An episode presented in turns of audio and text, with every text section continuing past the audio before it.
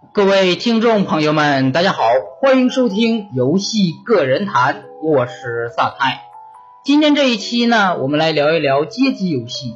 很多人要说了，你怎么老聊街机游戏呀？你原先就聊街机游戏，怎么着？街机游戏是你爹呀？你老聊他？那实际上呢，是应一些听众的要求去聊的。有一些听众呢，经常啊，在群里啊，或者是在那个私信里跟我发说。主播呀，你看你小的时候，哎，你去过日本，能不能聊一聊日本的这些街机文化，并且呢，让我们了解一下你是怎么接触到这些街机游戏的？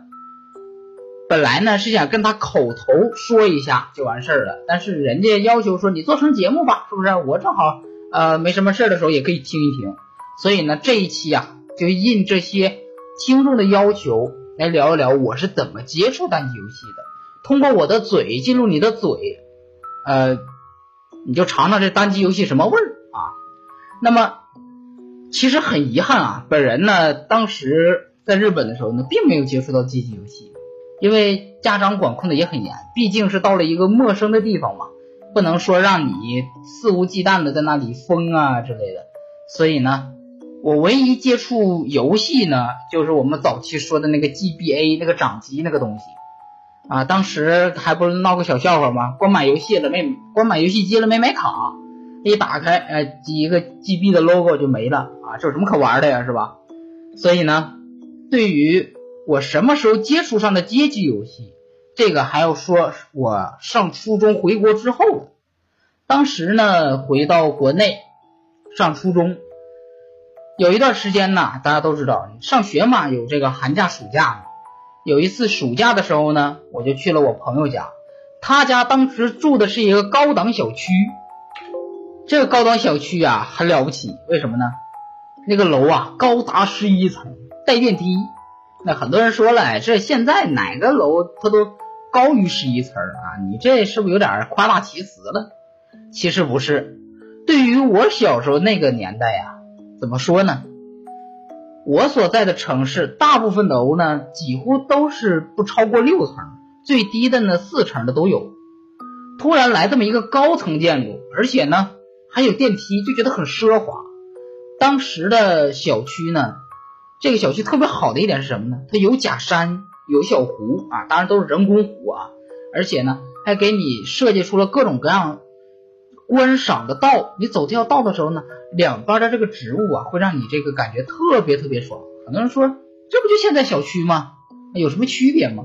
你想想我初中那个年代呀，那个年代可以说啊，有这么一个小区出现，那还是很哇塞的。当时呢，正好啊，也是借着去同学家的这个借口来参观一下他这个高级小区，而且呢。正常我们这个小区啊，就是我原先的时候，都是一个楼挨着一个楼的，没有什么花园啊，乱七八糟的，就是这栋楼啊，过去隔着一条道到这栋楼，很简单，没有什么乱七八糟的东西。当时突然有这么一个很高档的小区，都愿意去看看。但是一般人呢，你还进不去，为什么呢？那个时候啊，小区都是建立一个楼是一个楼的，它没有啊，虽然也有分区这个概念，但是呢，它没有门儿啊，这个。你想怎么进哪个小区都可以，就是当时那个小区它没门到什么程度呢？不单单是小区没有门啊，就连防盗，就连那个防盗门，小区楼层里的防盗门都没有啊，这个就很尴尬，是不是？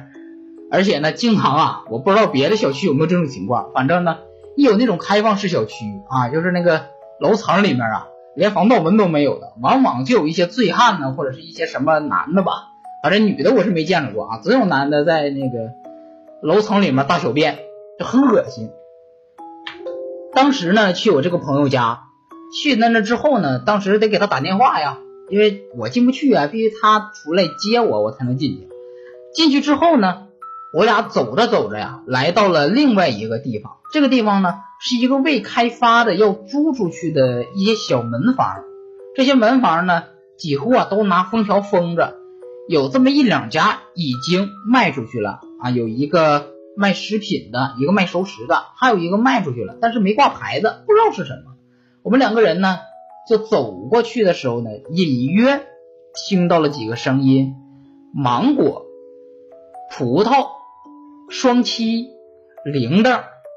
哎，我说的这些词儿，玩过的都知道是吧？就是经典的那个水果机。当时呢，这个建筑啊，给人的感觉就不一样。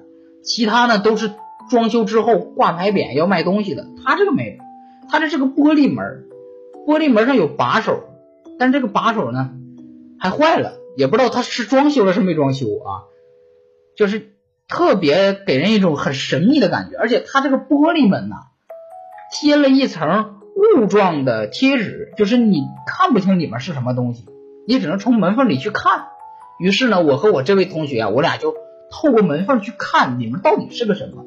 结果呢，我这个同学吧，他偷窥能力有点差啊，他想通过门缝去看，结果把门给挤开，他就进去了。我想他进去我也进去呗，进去一看啊，我两个人一下子豁然开朗了。为什么呢？全是街机游戏，当时不知道这是街机游戏啊。当时他这个布局呢，就是一个四四方方的一个大房子，里面什么都没装修，就是挨着墙摆着一排的街机，里面有什么？刚才我们说水果机器啊，那是门口就摆着个水果机器，摆的我印象当中是摆了五台。后来呢，再往里面走，渐渐的就会有一些玩什么拳皇啊、街霸呀这一类的游戏机的街机了。打开新世界的大门，我和我这位朋友几乎啊，从那一年暑假开始，那就是扎在那里面玩了。当然，去那里头你得有钱。我们两个人呢，当时呢，他的家庭还算好，他每个月有一百块钱零花钱啊，这个我就挺羡慕他的，因为当时我们是，我的这个条件呢不是很好啊，想要个零花钱最多也就五块钱啊，还还不能多要，多要就打你啊，打死你，比如呢就这种情况啊。所以呢，几乎呢，我都是啊，他花他的钱去玩，我这五块钱呢，我们两个人啊吃饭用。有人说啊，五块钱吃饭，你疯了吧？哎，我没疯。当时呢，有这么一个面馆啊，两块钱一碗面，面给的还面面给的不多啊，但是汤多，喝起来很爽啊。反正这这一期为什么聊街机游戏啊，净聊我啊这些吃吃喝喝玩玩乐乐的了啊。但终归呢，我们是游戏歌谈，还是要聊游戏的。啊，我们简单来说呢，就是他的钱花在了买游戏币上面，我的钱呢是负责吃饭的，我们俩就是这么分配的。当时呢，去我印象当中啊，它是一块钱十个游戏币，很便宜吧？现在我记得好像是，呃，大型的市场里面经常会有这么几个厅啊，就是玩街机的嘛。我记得好像是两块钱一个，反正是贵了好几倍。你想当时我们一块钱能买十个币子，我当时。几乎都是先买一块钱的先玩啊，玩什么呢？当然一开始不会玩别的啊。很多人说你不会玩别的，你玩什么？就是我刚才说的那个水果机，因为当时对他印象很深刻。我觉得这个东西有意思。有的时候呢，经常看旁边的一些大孩子，那时候还没有大人呢，几乎都是孩子。有比我们年纪大的，我们就管那是大孩子，就看他玩。看他玩的过程当中呢，我渐渐就知道了啊，这个东西是怎么弄的。而且呢，当时呢，我的这个游戏天赋就出来了，我找到它的一定规律了。到什么到几轮之后，有一定的概率，肯定会给你一个特别好的奖。于是呢，我和他就天天玩这个游戏。曾经啊，我厉害到什么程度？这个不是我编的啊，是我自己真实的。当时玩那个水果机厉害到什么程度？我们当时有一个玩法叫做代币，这个代币很有意思。就是有人呐，他玩街机游戏啊，玩完之后发现，哎，我就三个币子了，我我想赚点币子，但是他又不会玩这个水果机，没关系，找我，保证呢就是给你赢，就算不赢呢，这三个游戏币我也还你。但是呢，每把几乎都能赢，可以说啊，我当时呃去的前几个周啊，就是玩那个水果机，后来呢，随着时间的推呢，我慢慢的就玩了什么。各种各样的街机游戏了，什么名将啊啊，惩罚者呀，苦龙快打呀，还有什么就格斗游戏拳皇啊、街霸呀这一类的，就开始慢慢玩了。玩了一段时间之后呢，发现呀，哎，没什么太大意思了。因为那个时候啊，对于新游戏的新鲜感是很强的。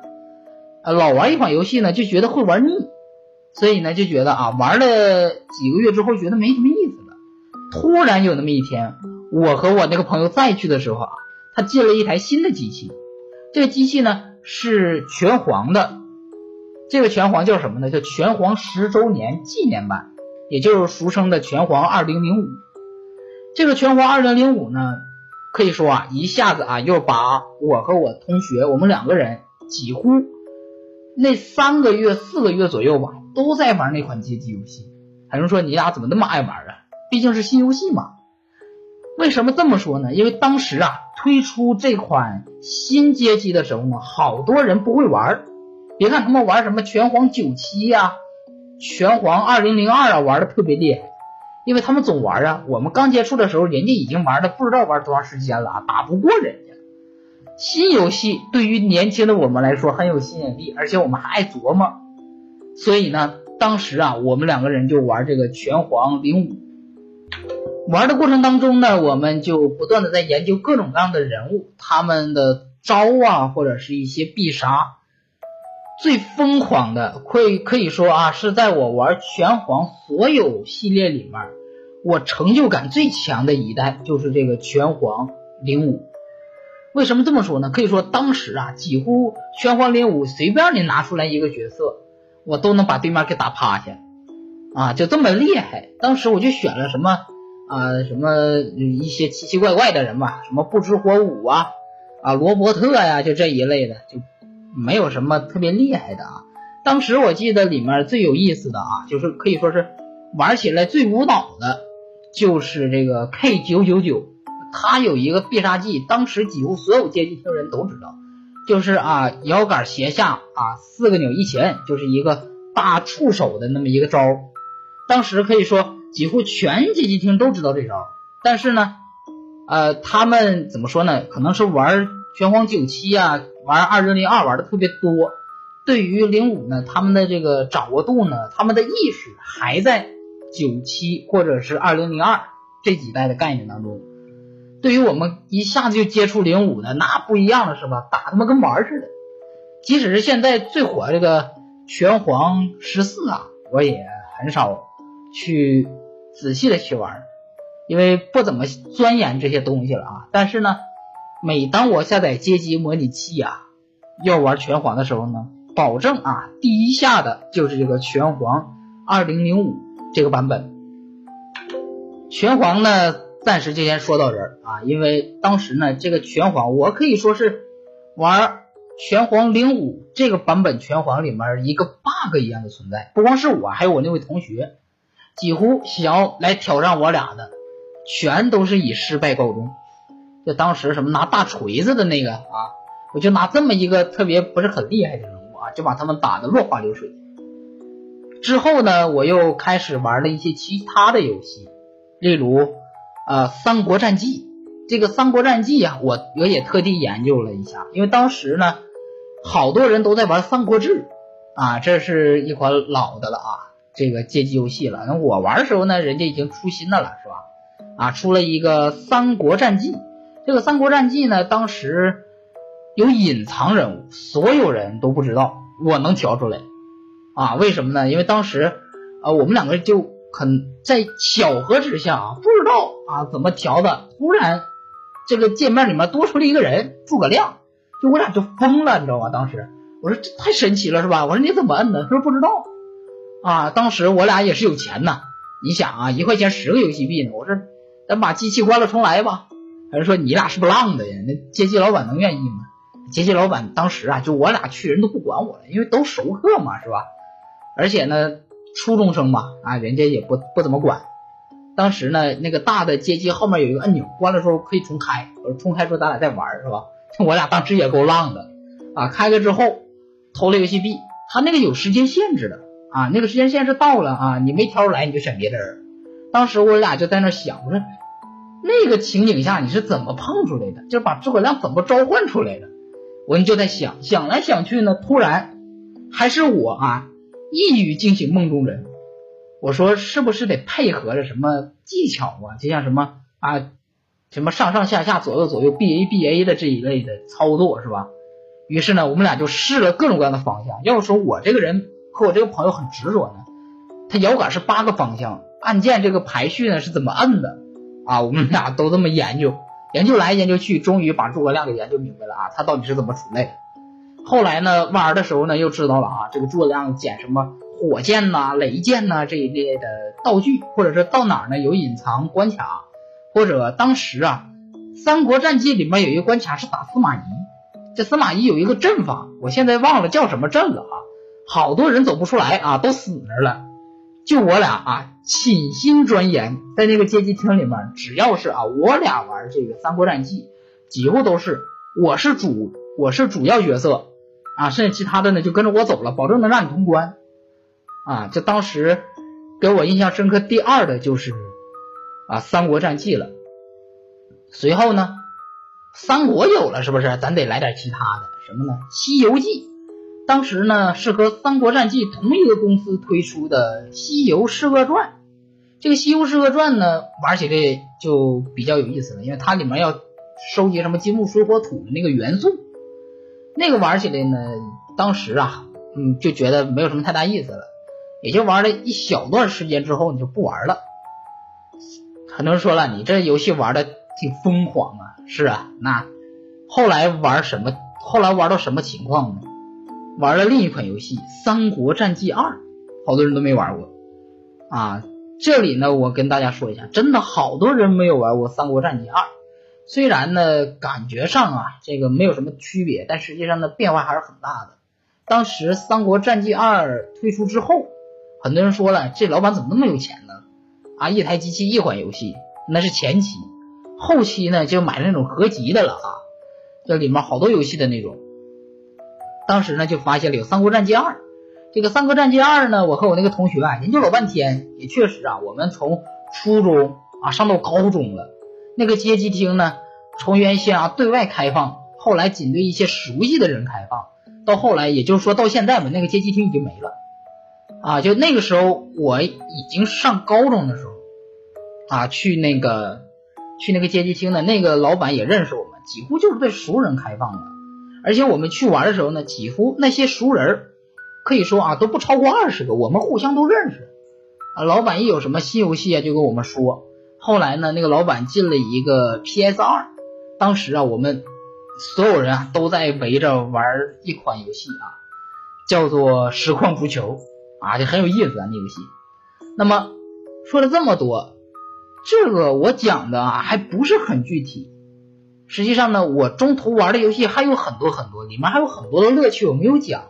但是呢，由于时间的原因呢，我们这一期呢就先聊到这里啊，聊了三款，一个呢是拳皇二零零五，就拳皇十周年纪念，还有一个就是三国战记，还有就是那个水果机啊，就当时我能成为一个代币小王子，就可想而知我这个水果机玩的有多厉害。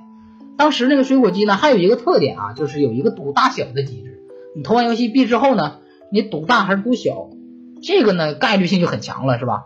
但是呢，我也能琢磨出啊，他这个游戏机的机制是什么？呃，当然也是那个老板很善良，他不怎么改机器啊。偶尔呢可能会一些原因呢，老板觉得哎这段时间赔钱了啊，稍微改一改机器之外呢，呃，剩下就没什么了。正常情况下，那个老板是很懒的，他都不管我们，他是个胖子啊。我现在呢。呃，我对他的印象很深刻。你别看他胖啊，但是呢，他很憨厚，人很好说话。相比于其他的街机游戏厅那个老板啊，那个满脸横肉的，瞅谁都了不起，是吧？啊，你怎么怎么样的，就感觉去游戏厅好像就跟他办事似的啊，就特别累。